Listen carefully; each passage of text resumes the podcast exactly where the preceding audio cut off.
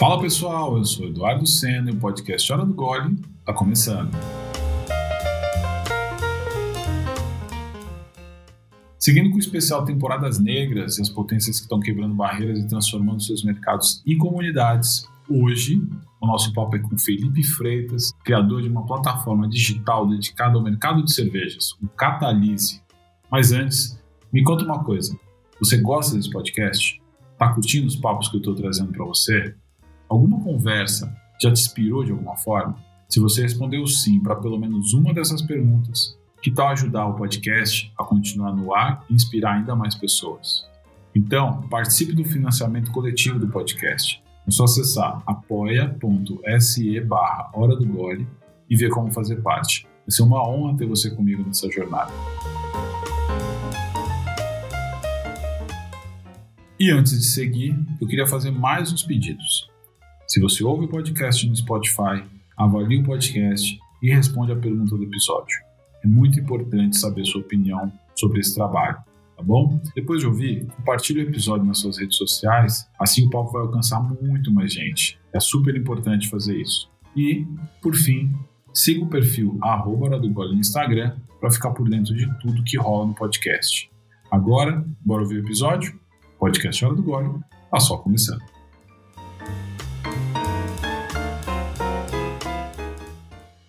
Ele é engenheiro químico, mestre em engenharia química com ênfase em gestão de inovação tecnológica, sommelier de cervejas, além de fundador, editor e head da coisa toda lá no Catalise, uma plataforma digital dedicada à inteligência de negócios e análise do mercado de cervejas que vem formando e inspirando profissionais ao longo desse tempo de existência dentro do mercado de cervejas. E eu estou falando aqui com Felipe Freitas. É uma honra ter você aqui. Seja muito bem-vindo. Salve, salve, Edu, salve, salve toda a audiência aí da Hora do Gole. Na verdade, a, a honra aqui é minha de, de ter sido convidado para um papo tão legal aqui para falar com uma pessoa aí que já tem uma admiração, que acompanha o trabalho também. Então, para mim, é uma felicidade estar aqui trocar ideia nesse finalzinho de dia com você aqui. E com certeza vai sair muita coisa boa desse papo aqui. Prazerzão. Legal, maneiro, maneiro. O Felipe, assim, é uma potência incrível aí no mercado. Quem conhece, né, sabe o que eu estou falando. Quem não conhece vai saber hoje. Eu conheci o Felipe através aí do, do, do, site, eu conheci o site, depois eu conheci o Felipe através das conversas lá no grupo da Afroserva. E aí eu fiquei, comecei a acompanhar mais ainda o trabalho dele, né? O impacto do trabalho dele, seja aí sobre o, o Catalise, né? Ou sobre a influência que ele tem no mercado, né? Eu ouço muita gente falar sobre ele. Desde então eu venho aprendendo muito, né? Sempre que ele escreve, eu tenho certeza que, que você que está me ouvindo aí vai aprender muito hoje também. Né? Então ele tem artigos aí espalhados, já deu muita entrevista. É, é um cara muito influente de verdade e uma potência negra que tinha que estar aqui nessa temporada. Então eu fico muito grato, Felipe, por você estar aqui. Bom, então vamos começar, né? Vamos começar do começo, como diz a Olivia. Então, assim, como analista de comercialização e logística no mercado de óleos e gás na Petrobras, sua cabeça deve estar a mil com a situação dos combustíveis hoje no Brasil, né? Mas a gente não vai falar disso agora. Que bom. não vamos falar disso agora, porque eu quero voltar para o começo, cara. Eu quero começar a trazer um pouco da tua história aqui, então que você me contasse de onde você é e onde você cresceu.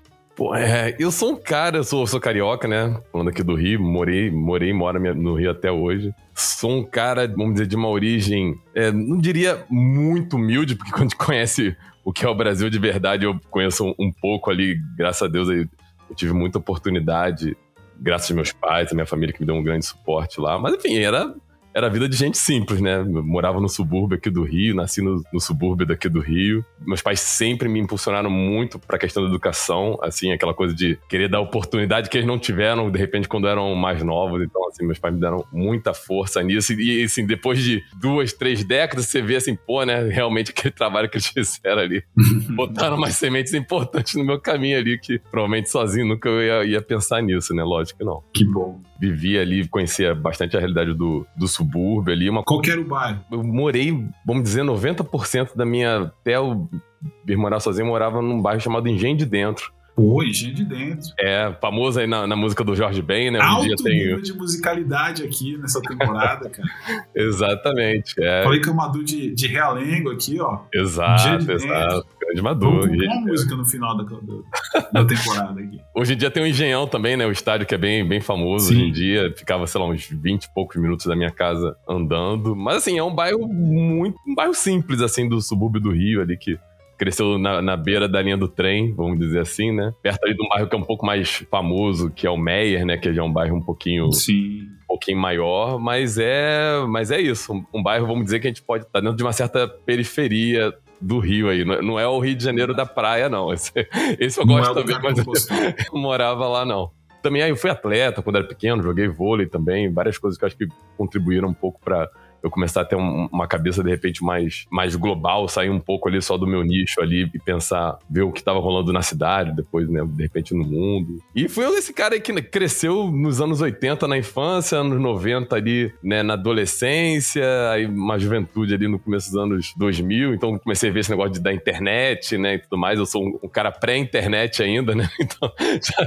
Isso é bom, né, cara? Já, Isso é bom, já. Sim, sim, sim, eu acredito que sim. Quem pegou essa transição aí tem uma tem um pouco mais de maturidade, de repente, né? Que pegou o antes e o depois, né? Não pegou só a coisa pronta, né?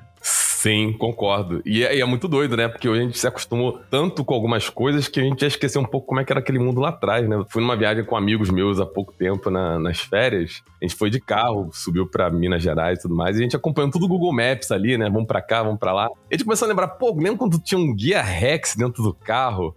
você, você estudava o mapa antes de sair, para você não, tentar não se perder e tudo mais, cara. assim. Isso é uma coisa que quase não existe mais hoje em dia, mas eu também tinha. Antigamente, quando eu dirigia, eu tinha um livrinho ali, às vezes se dava uma dúvida, ou perguntava a alguém, eu parava no posto de gasolina, dava uma olhada ali no livro e tudo mais. Muito doido. Eu tava lembrando disso, bem lembrado, cara. Eu tava falando disso outro dia. Uh, uh, aqui em São Paulo tinha o guia né, da cidade, né, sempre tinha o guia. Eu trabalhei de office boy, então eu tinha o guia, lembro da edição de 1984, o guia, quando eu comecei a trabalhar de, de office boy. E uma outra coisa que eu tava lembrando é isso de, que você falou de viagem tudo mais, e de você ficar olhando antes. Eu lembro que eu, eu, eu gravava sequências às vezes. Tipo assim, você tem que pegar uma reta longa e tantas à direita, tantas à esquerda, não sei o que. Eu anotava. Ou então, mais pra frente, eu dava print da página perto do lugar que eu precisava ir.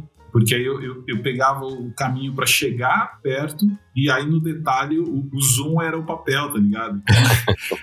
a galera que tá ouvindo isso aqui agora deve estar tá achando absurdo, né? Mas era assim que era. Eu também peguei essa fase aí, né?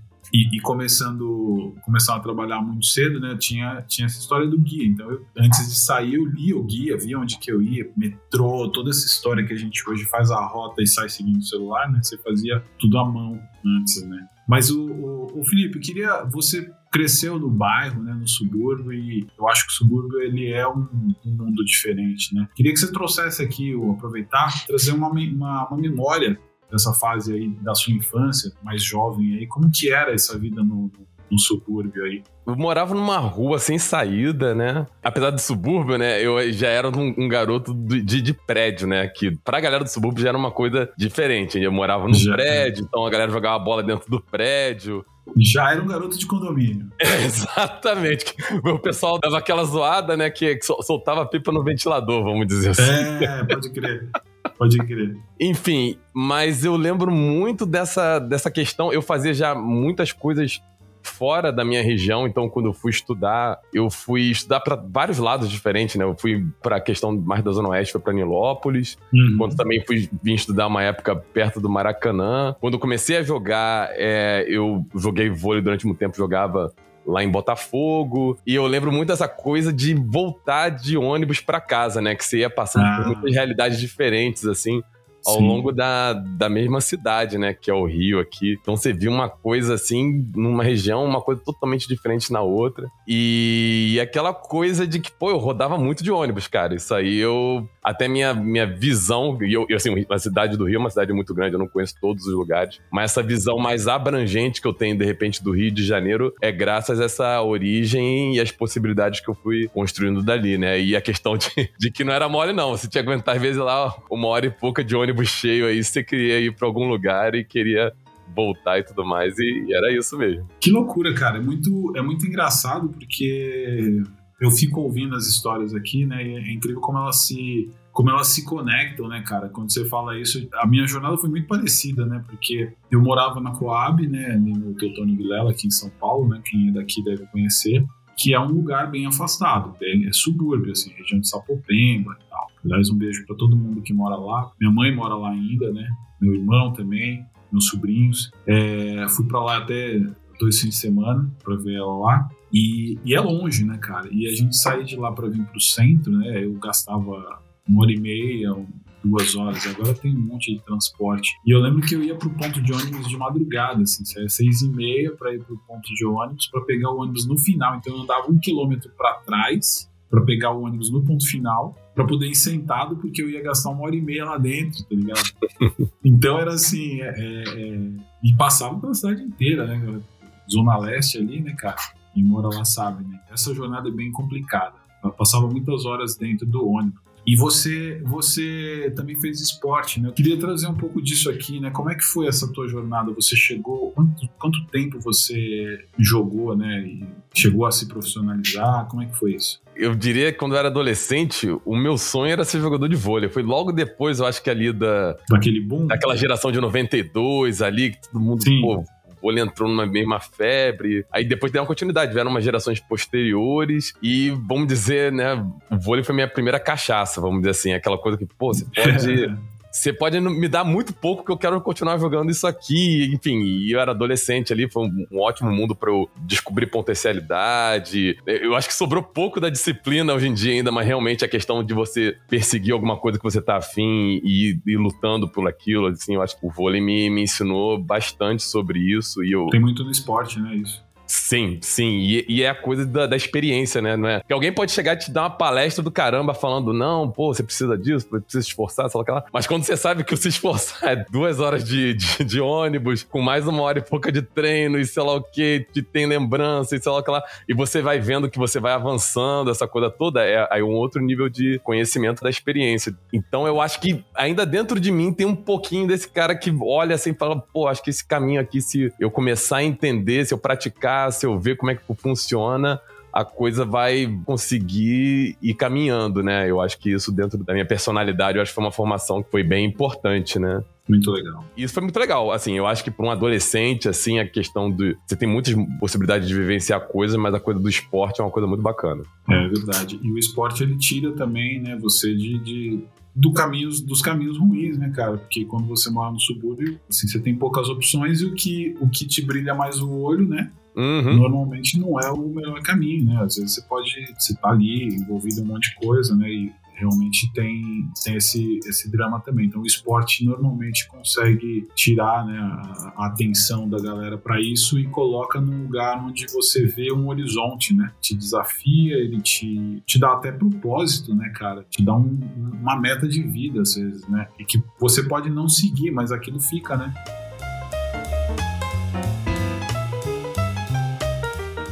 Bom, saindo um pouco dessa, dessa tua fase aí mais, mais jovem, né? Depois dessa fase de esporte, queria entrar aqui já na, na pular para tua carreira aqui, né? Você tem uma jornada grande na área de química, umas pesquisas ali. Vi que você trabalhou até com cigarros, né, cara? Quem nunca? Olha aí. Pô, eu até brinco que tem, acho que tem aquele filme, eu nunca vi esse filme, até tinha vontade de ver, Obrigado por Fumar, né? Que são as três indústrias aí do mundo aí que, enfim, a galera costuma falar que, pô, né, podia ajudar um pouco mais a humanidade do que, do que faz, que é o cigarro, o petróleo e a bebida alcoólica. Né?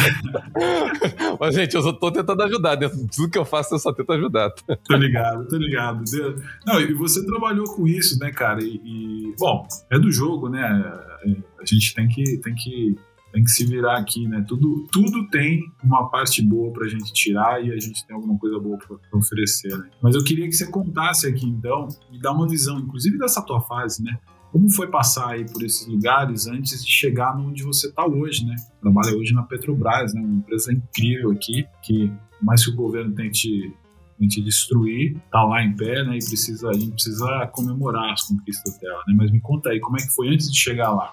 Por onde você passou? Falei da influência dos meus pais, né? Então isso aí tem muito a ver com influência de pai, que é aquela coisa dos pais que moram no subúrbio, já viram um pouco da vida, e, pô, não, esse cara tem que conseguir uma profissão, assim, pra pelo menos dali, depois ele decide o que ele quer, né? Então ele fala, não, você tem que fazer um segundo grau técnico. Você tem que fazer um segundo grau técnico, se vira aí para ver uma coisa que você acha que seja interessante, mas vai tentar fazer um segundo grau técnico e, pô, sei lá, eu tinha uns 13 anos, alguma coisa 13 assim. para 14, né? É. Você faz essa e eu não tinha muita ideia do que, eu, do que eu gostava, mas eu gostava muito de ciência, né? Eu achava ciência uma coisa legal e descobri que tinha uma, uma escola que hoje em dia não tem mais esse nome, mas hoje em dia está dentro desses institutos federais aí que tem pelo Brasil inteiro. Mas naquela época era, era chamada Escola Técnica Federal de Química. Então eu descobri, pô, tem uma escola técnica que é sobre química, né? Enfim, estudei lá, fui fazer o, a prova lá, o concurso para tentar entrar e consegui entrar. Entrei na escola lá, nunca tinha, assim, tinha tido um pouco de química na escola, mas não naquele nível nível de, de escola técnica, né? E realmente foi uma grande escola para mim, assim, porque tive contatos com professores muito bons, assim. Tem uma série de coisas até que não são relacionadas à química, tipo, a gente teve aula de filosofia lá, assim, e e hoje realmente faz uma diferença grande, muito para mim, até dentro do que eu faço no mundo da cerveja, esse tipo de formação que eu, que eu ganhei lá. E comecei essa jornada toda que eu tenho com o mundo da química e que, de uma certa maneira, dura até hoje, né? Sim, sim. Assim, não tinha ideia de para onde isso iria caminhar. Mas estudei química, gostei de estudar química e minha vida a partir dali foi começar a trabalhar em laboratórios, né? O primeiro laboratório, por acaso, que eu trabalhei foi de uma cervejaria, que foi da. Fiquei um ano na, nesse laboratório. Era realmente ralação, assim, trabalhar. Ali eu descobri. Foi a primeira coisa que eu trabalhei na vida. Trabalhei numa indústria gigante e numa indústria que é muito ralação. Quem trabalha com indústria de bebidas, assim, é ralação pesada. É bem pesado mesmo. Já começou com, com o pé direito. Foi, foi uma escola porque aprendi muito da realidade do dia a dia de trabalho ali, foi, foi bem bacana. Aí depois eu fui trabalhar com a indústria do cigarro, mas é, o bacana que ficou para mim até, a gente trabalhava com análises super sofisticadas aí sobre produto, né? Então tive acesso a equipamentos e tudo mais, assim, foi muito legal ter, ter tido essa experiência. Enfim, depois eu fui para laboratório de faculdade, trabalhei muito dentro desse mundo da química, dentro da parte de laboratórios, né? Aí depois, uhum passei nesse concurso pra Petrobras, né? A gente fala assim, parece que foi dois anos, né? Mas aí tá a estrada de, de uns 10 anos aí, mais ou menos. E 10, 12 anos, não tenho agora de cabeça, assim, esse período. Passei uhum. no concurso, já no concurso que era uma coisa que eu tava com mais interesse do que, do que até o mundo da química em si, que é uma coisa muito multidisciplinar, que é para você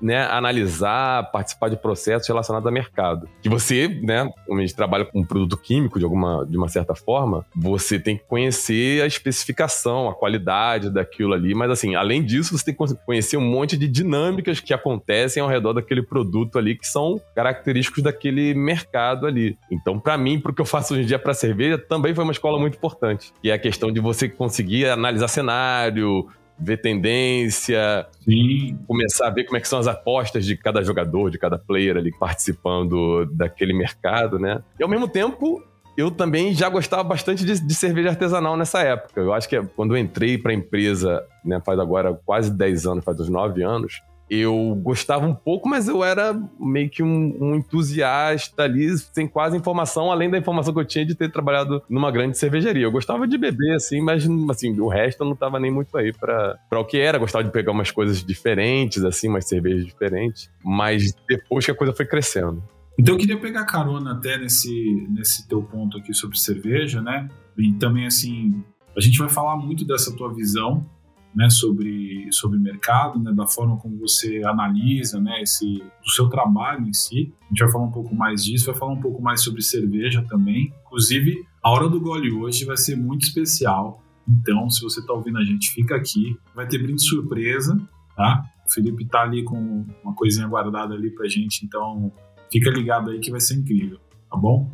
Mas antes de falar de mercado, falar de cerveja, né, falar do mercado de cerveja, eu queria saber justamente como é que começou a tua relação com a cerveja comum, né, e quando você descobriu a cerveja artesanal.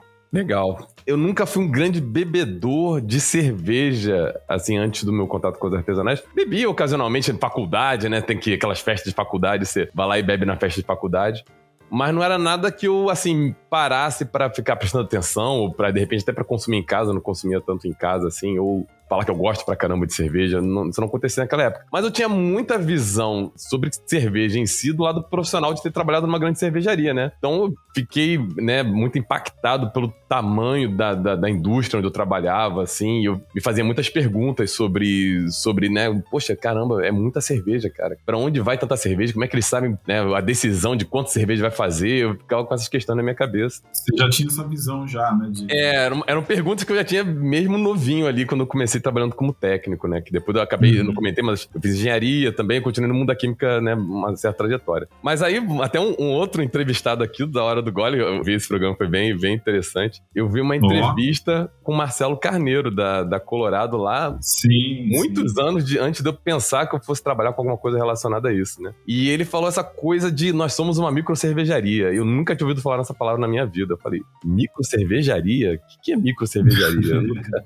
Eu nunca ouvi falar nisso, assim. Existe isso, né? A coisa que. A, a cervejaria onde eu tinha trabalhado parecia uma cidade, assim. Você entrava assim, cara, você tá numa cidade aqui. O negócio tem, sei lá, quantos prédios, sei lá, sei lá quantos centenas de tanques lá, era uma coisa gigantesca. E, mas ele falou, não, existe uma micro cervejaria. Isso aí faz bastante tempo, foi lá em, por 2009, mais ou menos, uma entrevista dele. E uhum. dali eu fiquei curioso de beber aquela cerveja. Eu falei, pô, quando eu ver essa cerveja aí de micro cervejaria, eu vou comprar para ver como é que é esse negócio aí, que deve ser cerveja diferente do que a gente costuma ver. Que legal. E, e eu fui, aí eu comprei algumas Colorado lá, umas três. Provavelmente a, que eu gostei vai ser até a que vai ser do brinde hoje, que era o paladar que eu tinha na época. Mas eu lembro muito de uma que me assustou quando eu bebi, de cara, que foi a, a Colorado Demoselle, que tra traz um pouco daquele torrado ali do café, né? Nossa, quando deu o primeiro gole naquilo ali, eu achei muito estranho. Assim, eu achei muito estranho. Eu até falei, pô, caramba, se a cerveja é assim mesmo, né? Eu fiquei ali meio, meio, meio com o pé atrás, assim, né? Que eu nunca tinha bebido uma coisa parecida com aquela. Mas depois daquele start, eu fui começando a enxergar as cervejas que estavam ok pro paladar que eu tinha naquela época, que foi aquela coisa o contato com as Vice, né? Que eu acho que foi o caminho de muita gente ali do começo dos anos 2000. Começou a gostar Sim. de cerveja, eu descobri algumas marcas de Vice ali. Tinha todo aquele ritual, né? Parecia até que você. É. Hoje em dia, esse negócio que o pessoal faz com essas cervejas do hype aí, né? Pô, não, vou comprar uma aqui pra beber. Então, era o que eu tinha com a Vice naquela época. Chegava lá uma sexta-feira e tudo mais, pô,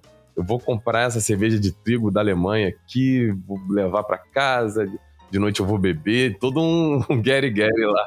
Tem aquele serviço profissional. Todo aquele Gary Gary pra beber uma voz é. ali na sexta-feira. Mas era, era a maior curtição que eu tinha quando eu me interessei ali naquele começo e comecei a virar um, um bebedor de cervejas diferentes, vamos dizer assim, né? Que nem esse nome cerveja artesanal naquela época a gente nem, nem usava tanto. Assim. É, não, muito legal, né? E olha que legal, né? Eu, eu, eu comecei também com, com cerveja artesanal tomando umas importadas, assim, nos lugares que eu passava, eu via e falava, putz, vou comprar. E comprava e tinha também uns choques. Tanto que eu nem lembro qual foi a primeira que eu tomei, mas de nacional foi a Colorado também. A minha primeira artesanal foi a Colorado, se não me engano, foi. Não foi. Eu não, eu não, agora eu não lembro se foi a, a Ápia ou foi a mas foi Colorado. Ah, mas já tem, aqui já tem um comentário de mercado já que a gente pode fazer dentro dessa realidade aí, né? São duas coisas, são dois fenômenos, são muito comuns, assim, são estudados aí pra uma galera. Tem, tem galera que estuda mercado de cerveja ao, pelo mundo inteiro, assim. Tem galera nos Estados Unidos, tem galera na Europa e tudo mais. Dentro desse fenômeno das artesanais, uma coisa que é muito comum é uma entrada com cervejas importadas, porque são marcas históricas aí, que tem, né, já centenas de anos, mas que tem um preço mais alto também. Então você tem que ter aquela disposição de dar um, uma coisinha Sim. a mais para levar ela ali, que é uma coisa que já é parecida um pouco com as cervejarias mais recentes artesanais aí. E uma outra coisa que é importante para essa galera, nós éramos ali um público muito de entrada, né? Que não entendia nada de cerveja, que tava indo beber pela, pela primeira vez ali, se arriscar a beber uma coisa diferente, é estar tá num ponto ali que é de acesso de um público comum, que no meu caso foi supermercado. Eu entrei no supermercado e eu vi uma colorada numa prateleira lá e reconheci e falei, pô, é aquela cerveja da microcervejaria. Vou dar uma chance para ela, né? Então, assim, o, o mercado vai, vai se estruturando com esses, né, com, com essas dinâmicas aí que vão acontecendo sem a gente perceber. Não, é muito legal você trazer isso, essa questão da, das importadas. A gente ainda vai falar sobre isso hoje.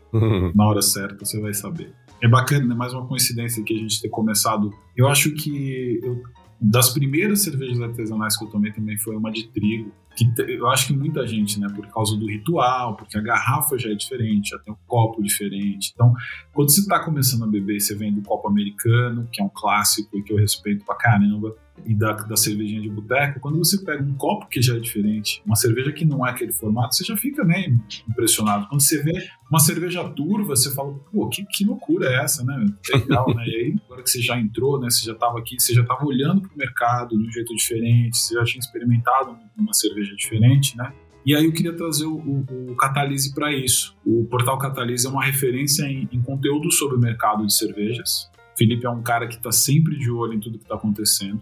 E, e, esse portal é um canal de informação que transforma e inspira muita gente. Então, eu queria que você contasse como é que começou essa história, né? Você já olhava para o mercado e aí como é que nasce o, o, o Catalise nesse contexto? Então, aí depois de já estar tá sendo um bebedor ali que já bebeu muita coisa, né? Com mais horas copos ali consideráveis, mas que a gente sempre, né? A gente sempre descobre um motivo para aumentar essas horas aí, né? Sim. eu tava empolgado e eu, eu ficava pensando, pô, eu quero me meter dentro desse mundo ali. Tava na, é uma febre aí que dá também, que é, é muito comum na galera que começa a beber cerveja artesanal. Eu falei, cara, eu sou engenheiro químico ali, apesar de não, não mexer com parte de produção, assim, não tenho uma noção. Pô, esse negócio tá acontecendo, tá? Acho que parece um negócio legal pra caramba. Quero me meter nessa coisa aí. aí e era uma febre ali no meio, no, nos anos mais ou menos ali em 2014, 15, era uma febre muito grande aqui no Rio de Janeiro, especialmente. Que foi o que me chamou muita atenção ali, ainda mais ainda para o que estava acontecendo, que eram das cervejarias ciganas daqui do Rio, né? Pô, tem muita marca que apareceu mais ou menos naquele período aqui no Rio de Janeiro. A Ocos Pocos, a Three Monkeys, a Três Cariocas, que hoje em dia é a Carioca, a Marmota, que hoje em dia tem um brew pub aqui. E tem aquelas que já não estão mais por aí, né? Verve, tinha um monte de. Você ia numa uhum. feirinha ou acabava entrando numa loja dessa de cerveja artesanal que começou a aparecer mais naquela época também. E eu ficava chocado com aquele monte de marca ali, né? Três prateleiras ali com 30 e poucas marcas, sendo, sei lá, umas 15 eram teoricamente do Rio. Eu ficava meio cafifado. Pô, de onde tá vindo tanta cerveja, cara? Muito esquisita, assim, não, entendia tanto o que estava rolando por detrás ainda. Aí depois que eu comecei a ouvir falar desse modelo de terceirizado, que o pessoal chama de cerveja cigana, falei, cara, quero me meter nesse negócio aí. Mas assim, eu quero ser o cara que vai ajudar na parte de planejamento, de entender, né, de, de onde é que a gente vai fazer nossas apostas, como é que funciona esse negócio aí, dar, né, pegar um, os insights aí pra gente não tentar errar tanto, que errar um pouco a gente sempre erra. Enfim, aí comecei a sondar um pessoal que já produzia para ver se a gente conseguia conversar e tudo mais. Eu falei, não, vamos, nem que seja um bom rascunho só, vamos começar. Aí vem aquela cabeça, né, dali do mercado de óleo e gás, né? Pô, como é que funciona esse mercado? Que eu também eu não tenho nenhuma herança para botar nesse negócio aí. Eu não tenho nenhuma herança. Quanto de dinheiro vai entrar e o quanto potencialmente pode sair aí dentro dessa coisa toda ali. Então, mesmo que seja um rascunho ali bem inicial, vamos tentar entender como é que funciona. E eu comecei a tentar montar um estudo sobre isso, consegui acesso a alguns poucos números que tinham naquela época, mas assim, eu sempre achava que me faltava alguma coisa de, de experiência de quem veio antes, como, que dinâmica é essa, da onde veio essa dinâmica, uhum. como é que tá rolando isso. Uma coisa que era muito comum naquela época, pô, isso aí vai ser uma moda passageira? Será que daqui a dois anos aí esse negócio não acabou, que nem, sei lá, paleta mexicana o Sim. sorvete de iogurte, né? Aquelas coisas que apareciam assim. E eu até eu mesmo tinha, tinha dúvida sobre isso. Eu comecei a querer caçar informações que me dessem um pouquinho mais de, de suporte para entender isso. Que aí é aquela coisa clássica que em, em, português eu não achei praticamente nada. Assim, eu procurei, assim, tem sites maravilhosos sobre degustação de cerveja, sobre né, algumas coisas relacionadas ao mundo da cerveja, mas uma coisa mais assim, pô, como é que funciona essa coisa? Como é que o perfil de consumidor? Como é que isso evoluiu ao longo do tempo, não achava nada. O mais próximo disso, foi até engraçado, foi onde eu, que eu chamo que foi um estágio da Catalise, que era um site chamado um blog ali, né, chamado Lado Bia, que eu meio que me candidatei para escrever para esse blog. É um blog que comecei a ler porque tinha umas postagens mais ou menos a cada duas semanas e mostravam os perfis de cervejaria já um pouquinho mais complexos. Cara que morava, né. E o nome é ótimo, né?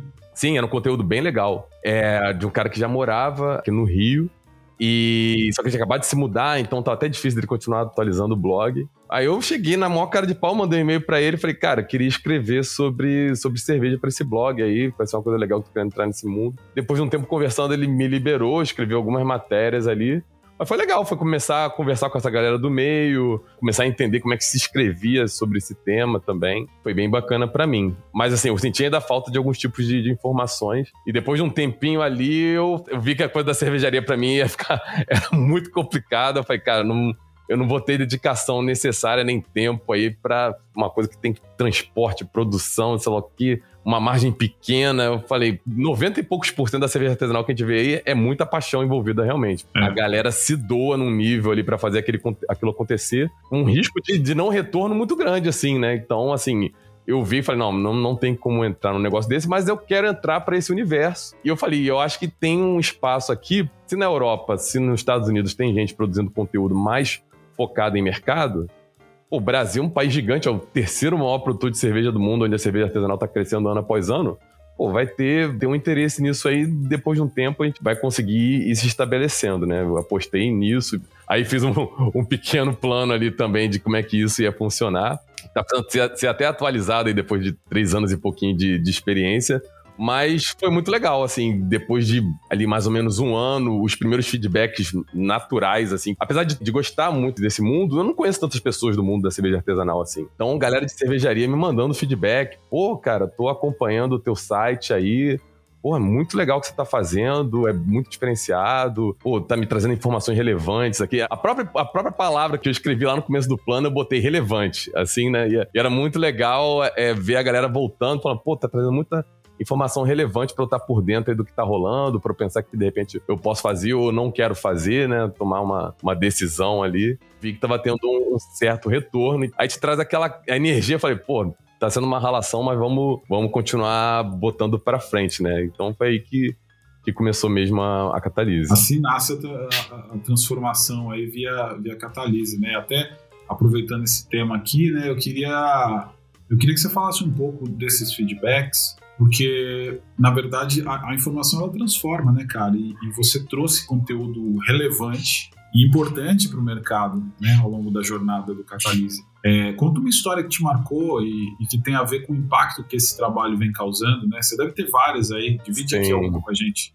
Pô, uma muito bacana. Tá relacionado até o patrocinador, eu acho aí, então é bem legal revelar. Pô, muito legal. Já foi mais de uma vez isso. É, gente, por exemplo, que tá indo fazer processo seletivo para trabalhar em alguma, algum posto dentro do, do Zé Delivery lá. É, dentro do processo de seleção, eles têm que criar algum projeto, vamos dizer assim. E eles dão um tempo para pesquisar sobre temas ali para levantarem algum projeto. E foi mais de uma vez já a gente me mandando e-mail de volta falando: pô, cara, muito legal o teu site, estou num processo aqui pro Zé Delivery. E a partir das informações do seu site, eu comecei a pensar num projeto aqui pro meu processo de seleção. Eu falei, pô, o cara que tá tentando uma vaga na empresa lá usou como fonte de informação o site ali pra colocar um, legal, um, desenhar um projeto pra seleção dele. Né? Eu falei, pô, caraca, eu tô né, ajudando um cara lá num, num, na decisão ali de coisa de emprego ali. Pô, isso é, pô, é muito bacana saber que você tá, tá dando uma contribuição, aquela parcelinha ali para pessoas que estão dentro do mercado ali, né? Isso aí realmente é aquela coisa que é clichê, mas realmente não tem preço, saber um negócio desse. É muito legal. Não, não tem preço, cara. Maravilhoso mesmo.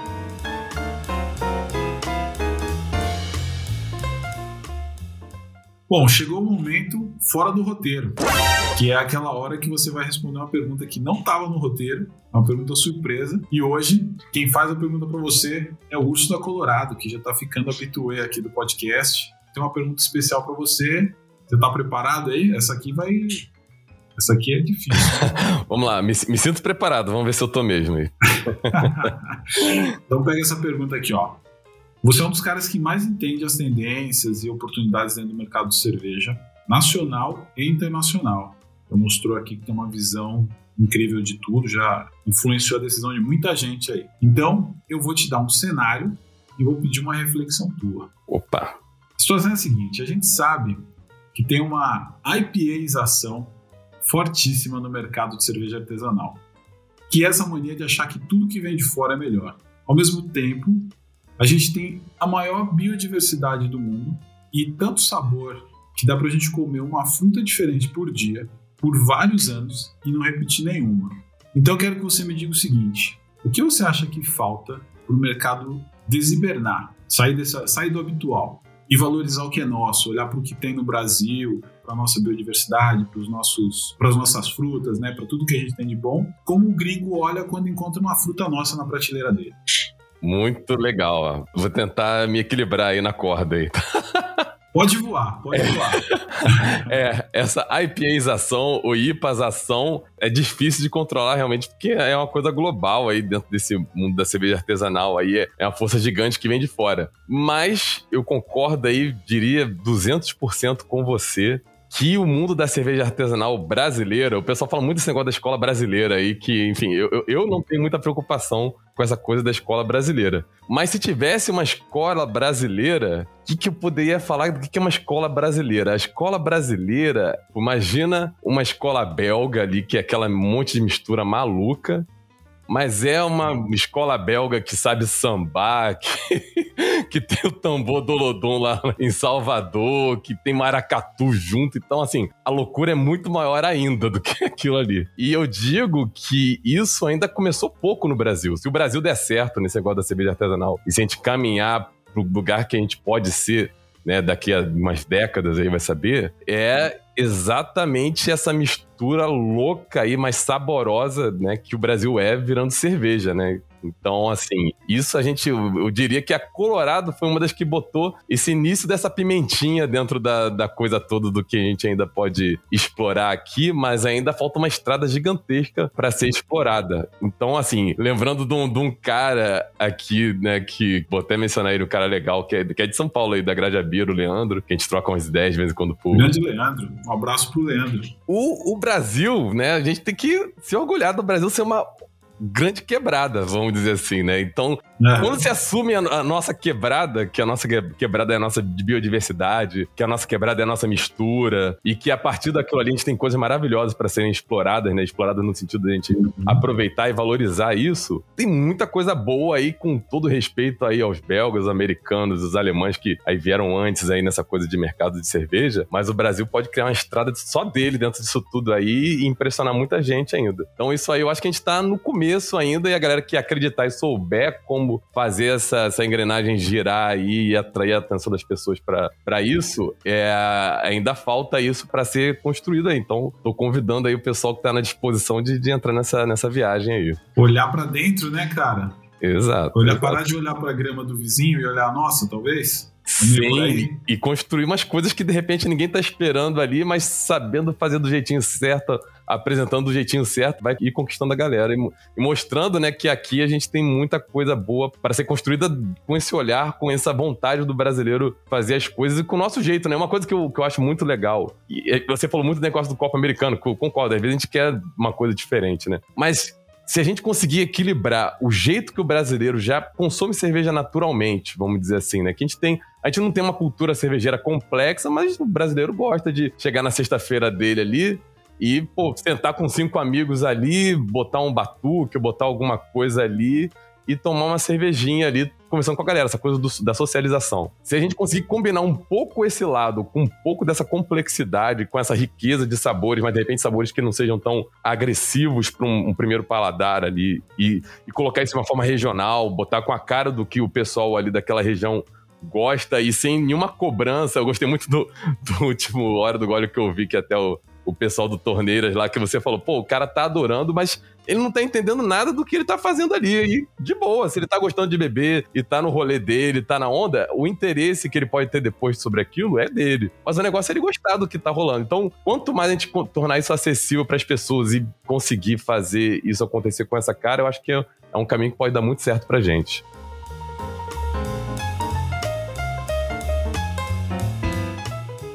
Bom, Agora que a gente já falou muito de cerveja aqui do lado bom, né? Olhou para o futuro, pensou aqui no nosso mercado, né? Eu queria falar de um, falar de um assunto pesado, mas necessário.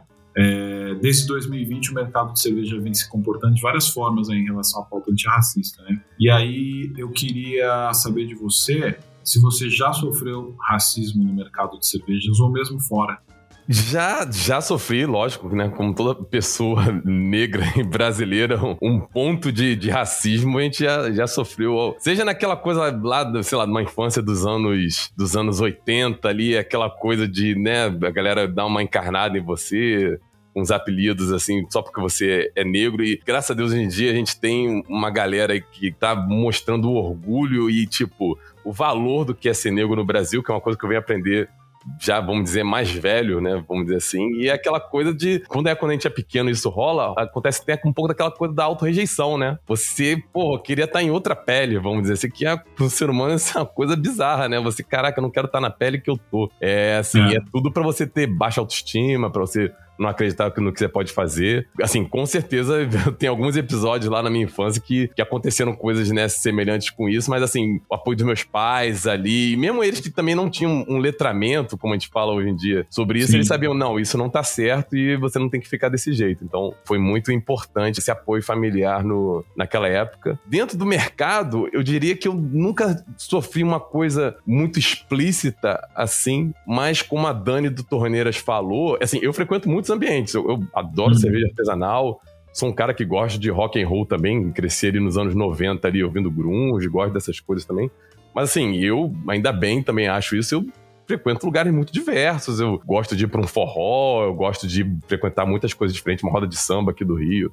Eu curto ir também de vez em quando. E sempre me chocou isso, que é a mesma coisa que ela falou. Pô, tu vai pro espaço da cerveja artesanal, caramba, é meio que um, um monolito ali de tipos de pessoas, de perfis, que você não vê aquilo mudando e, tipo, era muito diferente de outros lugares que eu frequentava. Eu falo, caramba, esse, esse rolê aqui é só dessa galera. Não dizendo que é um rolê ruim, mas assim, tem muita gente que não ouve rock dos anos 90, que não é fã de hambúrguer também, e gosta de outras paradas, que se distancia desse mercado. E eu tô falando aqui, se for falar num aspecto bem mercadológico aqui, Sim. Pessoas que comprariam cerveja. Pessoas que, pô, o cara tem um salário legal, a mulher tem um salário legal ali também, que permite ela comprar um, produto com um pouquinho, né? Que a gente sabe que cerveja artesanal é um pouquinho mais cara. Mas quando olha assim e, se sente um pouco afastado e fala, pô, eu não sou dessa galera, não, assim, não tô afim de, de frequentar isso só pra beber cerveja artesanal e a galera. E, e, aí, um outro ponto que não necessariamente é desse tipo, acha a galera da cerveja artesanal um pouco snob também. Fala, pô, eu não, eu não quero beber cerveja snob. Então, se a gente der essa desesnobada na cerveja, falar que é um produto de qualidade, é um produto bacana, é um produto que,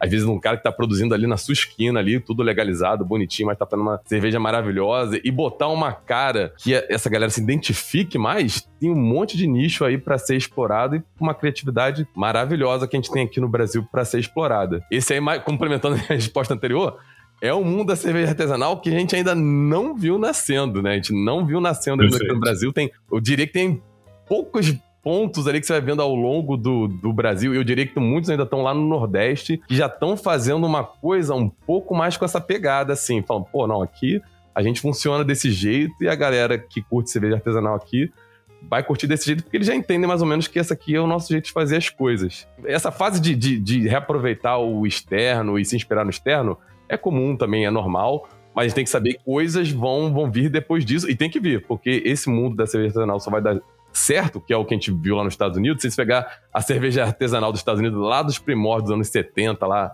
a Serra Nevada, que tá viva até hoje aí também e tudo mais, é muito diferente de uma Edward Souls aí que fez aquela, né, Black's Beautiful e tudo mais, assim, que é uma galera que veio muito depois reinventando aquela roda ali que tava, Sim. né, de, rodando de um jeito e botaram para rodar de outro, assim. E se lá os caras estão há 30 anos e tem muita coisa para ser modificada, Imagina que esse rolê é muito mais recente, vamos dizer, tem uns 10, 15 anos de coisas parecidas que a gente tá vendo aqui. Então, a galera quiser acelerar e fizer isso de um jeito bacana que atrai as pessoas, eu tenho certeza, assim, que, que é caminhos que vão, vão dar muito certo ainda aqui. Muito legal. É legal você trazer essa, trazer essa visão. Eu queria só complementar aqui que eu acho que falta um pouco, assim, fazendo um paralelo com o futebol, né? A gente adora a Champions League, né? Então tá uhum. tá faltando a, a Lampions League. Exatamente. Falta, falta alguém criar a Lampions League da, da cerveja, que é a que vai esfregar na cara do mercado poser, desse mercado snob, né? Que a cerveja é de todo mundo, entendeu? Não é só de uma pessoa, não é só de você que tá ali achando que assim, não, eu tomo IPA e o resto é ruim e tal. Não. É, é, tá faltando um pouco isso, né? E é, é muito legal para quem não conhece, né? Eu falo aqui Lampions League porque é o campeonato, o campeonato que tem no Nordeste que eles fazem, é um campeonato A Champions League, que inclusive tem a trilha, que é a trilha famosíssima da, da abertura da Champions, né? que é em versão forró, cara, que é maravilhosa. Procurem aí no YouTube a versão forró da abertura da, da Olympians League, que é incrível. Então, deixar aqui esse recado, né, aqui pro, pro mercado, né, falta um pouquinho mais dessa, dessa ousadia de olhar para dentro mesmo e fazer a coisa acontecer com a nossa cara, né? Exato. Seja ela qual for, porque todas elas a gente tem, a gente tem todas aqui, né? Exato. E até puxando de novo aqui esse, esse teu olhar atento, principalmente em avaliar cenários, né, e, e ver oportunidades aí do ponto de vista de negócio, é, eu queria pedir mais uma reflexão tua. Né? Olhando para o mercado de cerveja e para as discussões sobre racismo, inclusão e equidade que a gente vem trazendo aí desde os acontecimentos de 2020, e também para o descaso que rola, mesmo com todo o nosso esforço em manter a pauta ativa, quais são as oportunidades que o mercado tem nas mãos diante da explosão dessa, dessa e de outras pautas inclusivas? É, é uma oportunidade gigante ainda, né? A gente tem que saber como trabalhar isso. Porque o, o que eu falo também, né? Assim, isso é dado, né? Não é questão de estimativa, nada, é, é dado. Assim, o Brasil é um, é um país negro, assim, o Brasil, mais da metade da população brasileira é uma população que se identifica ali com uma população de pele negra. Então, tem uma série de questões ali que se, se, o mercado da cerveja quer dar certo, da cerveja artesanal, porque as grandes já estão muito ligadas nisso, né? Então elas já já tem uma política e uma estratégia para poder né, é, incluir essas pessoas também, né? As pessoas que são a maior parte do, do, do, Brasil. Então, mas ao mesmo tempo a gente sabe, naturalmente, assim, não precisa ser também nenhum expert, você vai para ambientes onde o mercado de cerveja artesanal rola e ele é um mercado muito mais branco do que a média brasileira, mas assim, infinitamente. Eu brinco que eu, assim, eu já, em certos eventos de cerveja, eu já fui o único negro do evento de cerveja, sabe? Eu já, já tava lá, tava no rolê, consciente disso, mas assim, você olha e fala, pô, aquela coisa, né? Não, a gente tem que crescer.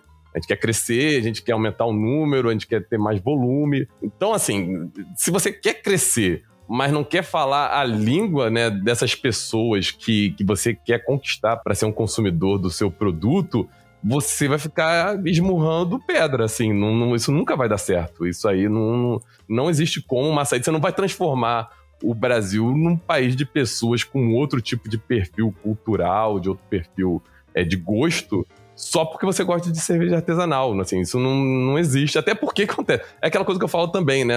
Alargando um pouquinho mais essa reflexão. O mercado de cerveja artesanal não vai crescer baseado em todo mundo virar sommelier de cerveja. Assim, sommelier de cerveja é uma decisão pessoal. O cara gosta muito de cerveja, descobriu que tá dentro desse rolê, que quer conhecer mais, o cara vai pessoalmente ali, vai querer estudar, descobrir coisas, enfim, entender mais de cerveja. Agora, o crescimento de fato vem do cara que, pô, tem um dinheirinho ali, quer comprar uma cervejinha diferente, pô, de repente, tecnicamente, o cara não vai entender nada, mas ele vai dar aquele gole e falar, pô, isso aqui tá me agradando, tô achando isso aqui Legal, bacana, isso. vou trazer uma galera para consumir junto, vai ter um petisquinho aqui, que é o petisquinho que eu curto também, vamos bater um papo, pô, umas cervejas diferentes, porra, bem legais, nem sabia que existia isso, pô, muito legal. E é essa galera aí que tem que ser trabalhada para poder, enfim, o mercado crescer. Você só conquista esse pessoal falando a língua deles. Não adianta você chegar, né, com, uma, com um estrangeirismo. É uma coisa meio, meio assim, e aquela coisa, né?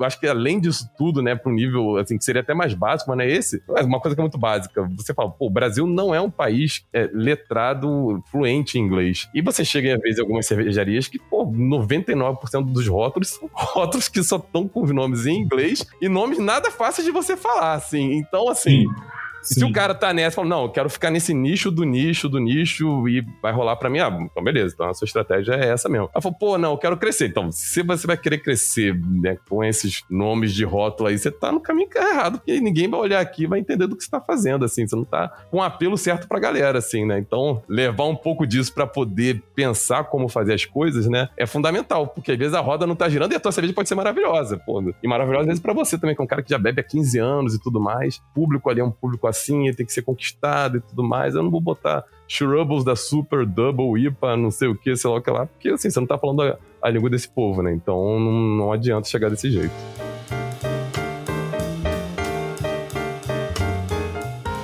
Depois dessa aula, né, é bom a gente dar uma paradinha aqui para respirar, porque o Felipe quebrou o mercado aqui com todas as informações, está todo mundo saindo correndo agora para rever plano de negócio, para ver onde que vai crescer, por que que vai crescer, enfim, tá todo mundo fritando aqui. Então a gente vai fazer uma pausa aqui para molhar as palavras e fazer. E eu tenho uma pergunta muito importante aqui pro, pro Felipe, mas eu queria aproveitar essa pausa também para propor um brinde, né, a esse encontro que demorou um tempo aqui e por esse papo incrível que a gente está construindo juntos. E já que a tendência é curtir cervejas importadas, né? Eu escolhi uma cerveja aqui, Felipe, que você recebeu aí também, Bem. que ela é deliciosa, é super exótica, né? Uma cerveja que usa mel. E não é qualquer mel. Eles chamam de Orange Flower. Né? Uau. Né? Importado do condado de Louis Anthony. um lugarzinho, um lugarzinho com um pouco mais de 14 mil habitantes, conhecido também como Luiz Antônio, na região de Ribeirão, ou conhecido também como Ribeirão Preto, aqui em São Paulo. Tá bom, então se você gosta de cerveja importada, essa daqui veio direto de, de Ribeirão Preto aqui, a gente importou para cá e a gente vai beber ela junto, porque eu tô falando da Colorado Apia, né? Que também é a cerveja que patrocina esse episódio. Eu falei pro Felipe que ia ter uma surpresa, né, na hora do gole, falei para você que tá ouvindo a gente que ia ter surpresa, então você só não sabia que ia ser, assim, uma importada nesse nível, né, Felipe? Pô, cara, com esse mel aí de Luiz Anthony aí, pô, tô querendo provar isso aqui.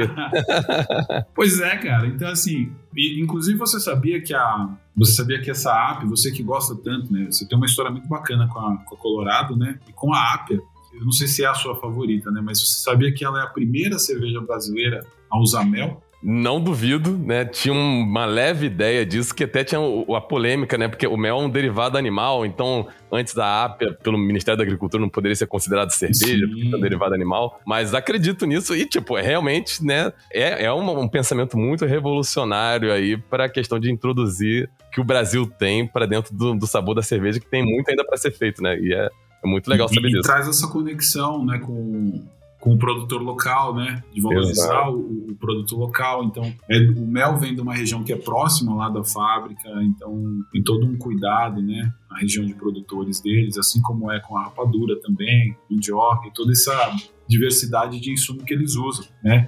A gente vai falar um pouquinho mais da, da, da AP aqui, mas antes eu queria, queria agradecer a Colorado, Cervejaria Colorado, por acreditar nesse projeto, pela confiança e por estar com a gente aqui, né? Em mais um episódio do podcast. Tá bom? Obrigado, Colorado. E obrigado também, mandar um salve para o time da Colorado, em especial o Hudson e a Marta, né, que são grandes parceiros e que ajudaram a tornar essa jornada aqui possível. E também para o grande mestre Pedro Ivo, que é o mestre cervejeiro da Colorado, que faz a magia acontecer nas panelas lá. Um beijo para vocês, tá bom? Eu, eu queria agora fazer aqui uma inveja, né? Eu gosto, do, eu gosto muito do docinho da, da, da né? O que, que te marca mais nessa cerveja, Felipe? É, pô, uma coisa que me marca muito, mas é uma coisa mais recente, né? Começou a aparecer a Colorado Apia em alguns bares daqui do Rio para você tomar em chopp, né? Então, assim, pô, um choppzinho às vezes num, num custo-benefício ótimo, assim. Então, aquela coisa, de sexta-feira voltar do trabalho ali, né? Que hoje em dia tá nesse modelo aí que dá para trabalhar um pouco em casa, mas lembro muito de estar tá voltando do trabalho realmente lá do, do centro da cidade. Aí tem um barzinho que tem aqui perto da minha casa que tinha essa ápia ali no, na torneira, né? Tinha uma cervejeira da ápia, né? Eles praticamente nem tinham uhum. uma torneira só e praticamente não tinha mais chopp ali no bar. E você pedia aquela ápiazinha ali, fresquíssima ali pra tomar. Essa é uma memória recente, de, sei lá, uns 5 anos pra trás agora que eu tenho com a ápia, que é bem legal. E é uma cerveja super leve, né? Isso que você falou, cara. Eu, eu gosto muito, assim, é uma cerveja que, que é refrescante, dá pra você bebericar, assim, né?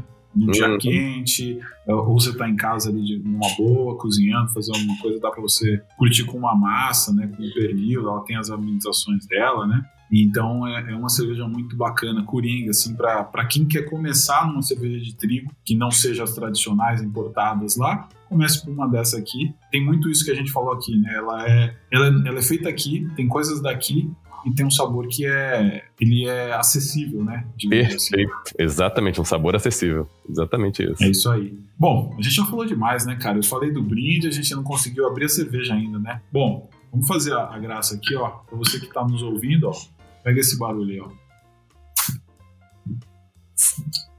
Ah, eu minha também. Aqui é sem ensaio, cara. Foi a minha, foi a tua ali eu vou fazer um servicinho maroto aqui, vou fazer, vamos fazer uma jornadazinha do sommelier aqui, vai, só pra gente tirar uma onda. Boa. Aqui, ó, rapidinho aqui para você que tá ouvindo a gente, mas não tá vendo. ouve, ouve esse cheiro aí, ó. ó, primeira cor, né? É amarelo dourado aqui para mim. Exato. É e a espuma, aquela espuma, uma espuma persistente aqui, um creminho branco delicioso. Exato. No, no, no, aroma você já sente um pouquinho do mel. Tô vendo aqui, essa cerveja chegou, chegou aqui, tá fresquinha, veio direto da fábrica. Opa! Né? Bom, agora que a gente já tá com o copo cheio aqui, é hora do gole, né? Vamos lá? Chegou, Saúde. vamos nessa. Saúde pra você também. Maravilhoso. Aqui, ó. Saúde. Hum. Uau! Muito Cara, boa. esse dulçor aqui no, fim, no finzinho assim que fica, né? Sim, é, fica esse docinho aí. Cerveja não é só marca, cerveja também pode ser doce. é isso aí, é isso aí.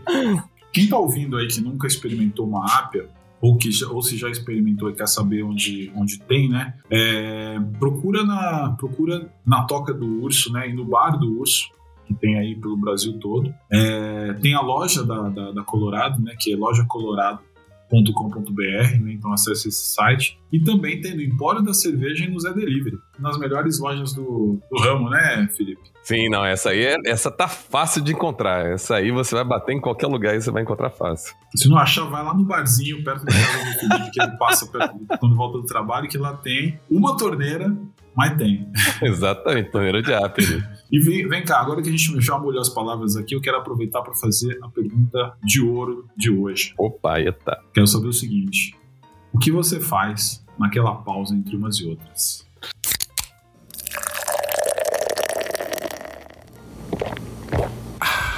O que, que eu faço entre umas e outras aí? Poderia dar algumas respostas diferentes para isso, mas tem uma que tem muito a ver com até com, com a hora do gole aqui. Eu sou um fã de, de, de, podcast, né? Então, assim, seja o Hora do Gole, seja outros podcasts aí também, às vezes ainda. Pô, isso rolou muito, por exemplo, na, na, ali nas, nas fases mais agudas da pandemia, que a galera se recolheu, né? Sim. E eu também fiquei, fiquei no meu bunker aqui dentro de casa boa parte do tempo. Então, muitas vezes a, a, diversão da sexta ali era, pô, pegar aquele podcast que tem podcast que é assim, né? Que você fica guardando assim, pô, isso aqui eu vou ouvir numa hora que eu estiver descansando ali pra ouvir, ah, ouvir um debate, ouvir falar sobre um assunto que eu tô afim. Aí eu ia pegar ali a, a minha cervejinha ali, ia tomando e ia curtindo meu podcast ao, ao, longo dos goles ali. Uma coisa que eu gosto é muito maroto, disso. Maroto, maroto. Legal demais. Vou até aproveitar aqui, ó, vou até aproveitar esse gancho aqui pra mandar um, um beijo aqui pra uma dupla carioca que eu gosto muito. Luz e Leandro aí do, do Surra de Lupo. Grandes, grandes. Legal, muito legal. Maravilhoso. É, debutaram com o Felipe aqui. Se você, inclusive, quiser saber mais ainda sobre o Felipe, vai lá no Surra de Lupo.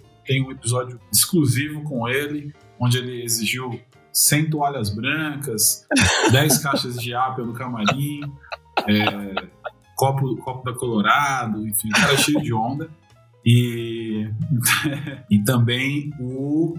E também os meus amigos do, do Labier Hopcast, que também estão sempre com a gente aí falando, e também da Sintonia Brewster, cara, que é um podcast muito bacana que eu já até vou te recomendar, que tá a Bia tá fazendo um papo com mulheres do Brasil inteiro. Pô, que bacana, esse eu nem conhecia. Sintonia Brewster.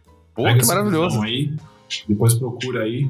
Bianca faz esse papo aí muito legal, faz um trabalho bem interessante lá. Então fica a dica aí. E é muito legal porque podcast é uma parada que você tem realmente que fazer uma imersão, mas ele também é flexível, né? Você faz andando pela casa, você faz na academia, né? Você ouve ali. Então é muito bacana, né? Lavando louça. Lavando louça, eu lavo louça pra caramba. É legal ver como o ócio é importante na tua vida, né? Claramente aqui você usa bem, né? Eu queria aproveitar para te pedir então para dar uma dica aqui para quem quem quer tirar um pouco, quem quer fazer essa pausa, né? Como é que as pessoas podem encontrar esse espaço para pausa, para tirar proveito dela, né? Qual é a tua receita para conseguir fazer uma pausa? Isso, é complicado, hein? É que hoje em dia, do jeito que a gente vive, se a gente não deixar, se a gente não, não pensar em fazer a pausa, a gente vai se atropelando em um monte de coisa ali e, e não faz isso, né? Mas eu acho que pô, nessas pausas, às vezes nascem grandes coisas, né? E às vezes são coisas que, tipo, muito pessoais pra, pra pessoa, né? Que vão te ajudar no seu, no seu dia a dia, né? Aquele momento ali que você vai parar e pensar em algumas coisas que você tava precisando pensar e às vezes, pum, né? Vem aquela ideia ou aquele, enfim, às vezes nem uma ideia, né? Mas aquela percepção ali de alguma coisa que você tava precisando e você meio que, que fecha um ciclo. Então, uma coisa que eu tenho até pensado muito nisso, né? De, de tantas coisas que eu tenho feito, eu tenho que preservar um pouco mais esse momento. Falar, não, agora eu vou dar uma desligada aqui para eu poder, né? É, voltar numa sintonia e voltar pra loucura depois, né? Isso aí, se, se a gente não fizer conscientemente isso hoje em dia, tá ficando cada vez mais difícil a gente fazer isso por natureza, né? Tá ficando bem, cada vez mais complicado. Então façam pausa, gente. façam pausa. O Felipe falou. É importante. Eu falo isso há mais de 30 episódios. Mas se você não aprendeu ainda, pega a dica do Felipe.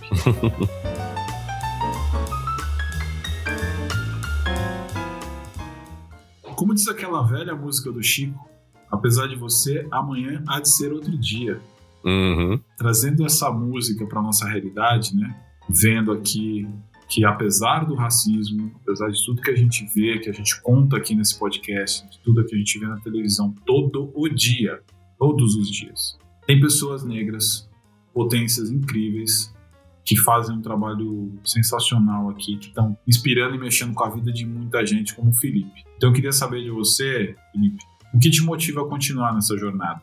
Vamos lá. O que motiva. É, é cansativo, né? Que é uma jornada dupla ali, né? Você tem que pegar, abrir mão, às vezes, de algum daquele tempinho ali que fala, pô, esse tempinho aqui era pra eu fazer uma outra parada, curtir um negócio. Aí ele fala, não, vamos investir que o negócio tá indo. Mas o que me motiva é ver o potencial, né, do que, do que as coisas podem ser aqui ainda, né? Eu, assim, eu esse cenário da cerveja artesanal aqui é, é, uma coisa muito inspiradora, eu acho muito legal. Eu tô dando só a minha contribuição, eu acho que a, a galera que tá de frente aí, vivendo esse dia a dia aí, da, como fazer isso acontecer, pô, a galera que merece todo o respeito, como eu falei, assim, é muita paixão envolvida, porque se não, se você entrar com pouca paixão, em pouquíssimo, em um mês ou dois, você vai desistir, não tem como é, sair dali de baixo e fazendo, construindo essas coisas, a não, a não ser que você esteja aí 3, 3 milhões de dólares aí para ajudar, que aí você vai errando muito no caminho e a coisa não, não vai ter problema, assim, mas se você não tem esse dinheiro, vai começar com aquele pouquinho, juntando um pouquinho ali para fazer acontecer. Sem herança, né?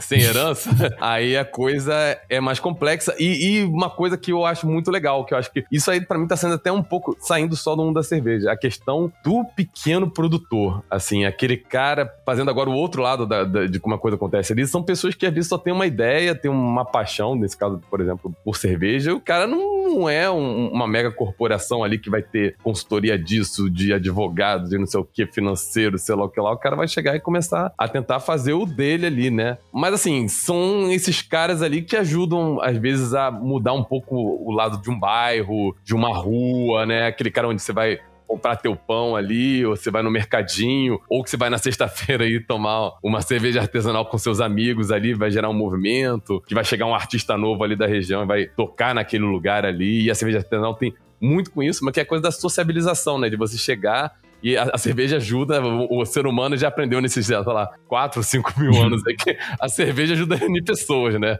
É. Então, é. é, ver que, pô, eu posso estar tá colocando um conteúdo ali que o cara vai parar e, pô, isso aqui vai ajudar no que eu tô pensando em fazer aqui. Não vai resolver a coisa de toda assim, mas, pô, é uma sementinha aqui que eu vou dar o meu jeito aqui e começar a, a, pensar sobre esse lado aqui. Muita coisa até que a gente falou ao longo desse episódio, né? Às vezes eu tenho a confirmação que, pô, alguém chega, dá um feedback para mim que eu ajudei, que, pô, foi, lançou um insight bacana, uma ideia ali que vai ser legal de ser explorada do jeito que a pessoa consegue fazer ali. Mas às vezes eu tenho a consciência que, pô, eu tô, né, dando essa parceirinha de contribuição aqui e vejo as coisas, né, acontecendo. Então, isso aí, não, hoje em dia, né, eu tenho um pouco de, de retorno financeiro, eu não tenho um salário de grande CEO aí da Catalise ainda, quem sabe aí o projeto se desenvolvendo só aí. Tem, só tem a sigla, né? É, só tem a sigla e tem, tem custo, tem os custos por trás que você tem que ir vendo como é que você se mantém é. ali. Mas assim, isso é um, é um fator motivador que se eu tivesse nessa, porra, não, isso aqui vai dar trilhões de dólares. Eu sei que não vai dar, sei que pode dar algum tipo de retorno, mas não é só por isso. Tem esse grau de envolvimento e um grau de envolvimento dentro de um, de um aspecto ali que é uma curiosidade, um jeito de pesquisar, de desenvolver um olhar que eu também gosto de, de ter sobre as coisas, né? Então aí tem um match, tem um casamento ali de né, um mercado que pode usar isso de uma maneira muito bacana e eu também tá me realizando no negócio que meio que nasceu com a minha cabeça que de repente daqui a algum tempo vai ter, ter mais outras pessoas trabalhando junto e vendo essa coisa aí, ganhando o formato que ela pode ter para se, se viabilizar. Isso aí é, é uma coisa muito legal.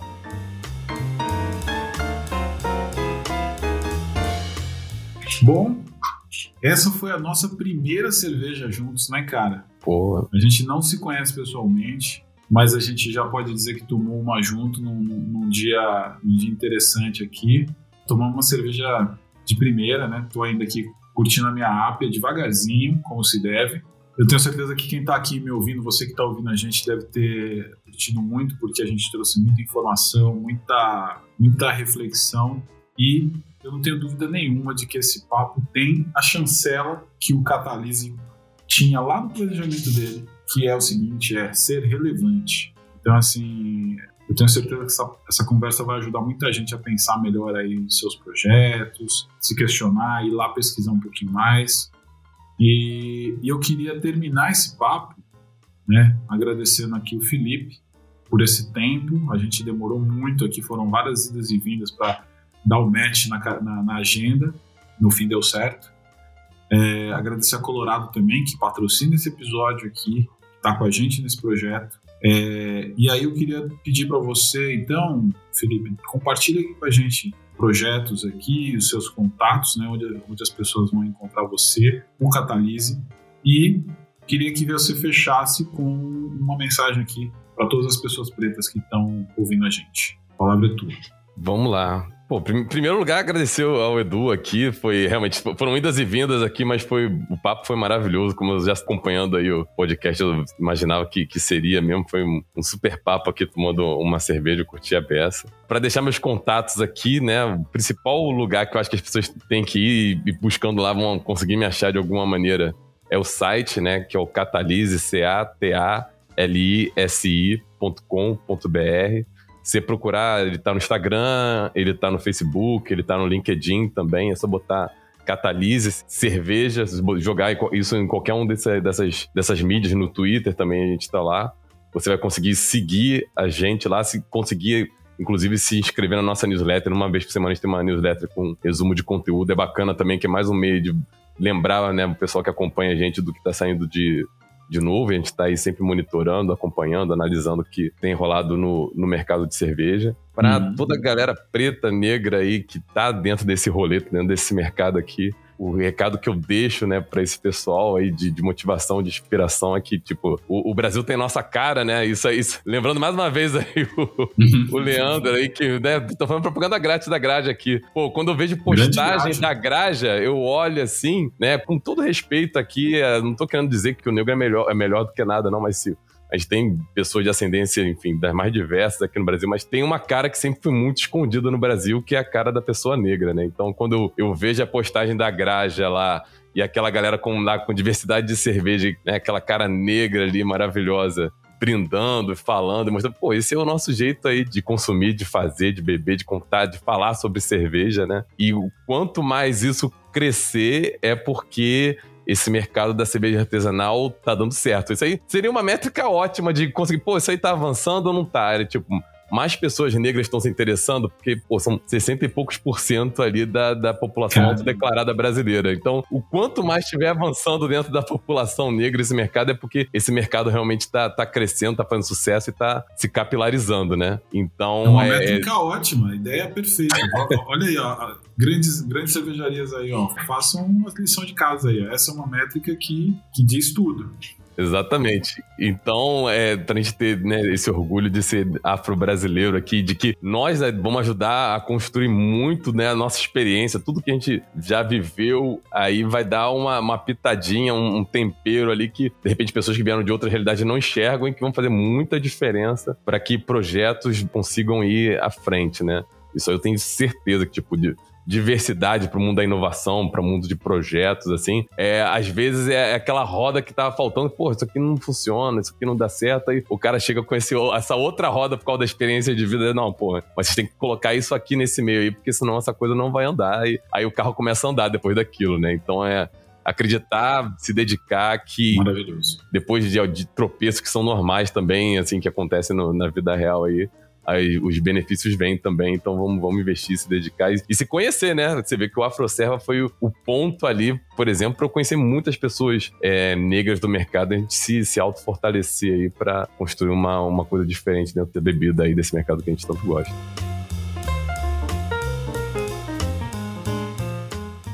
É isso aí. Essa foi a nossa pausa de hoje com Felipe Freitas. Se você curtiu e quer mais conteúdos como esse, apoie o podcast a partir de R$ reais por mês você já tem acesso a conteúdo exclusivo e outras vantagens.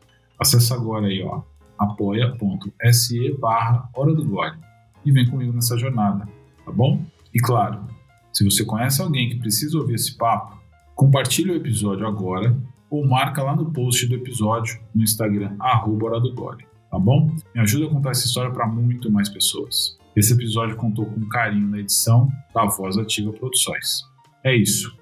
Obrigado por ouvir até aqui. Viva sempre com moderação, se cuide e até o próximo episódio.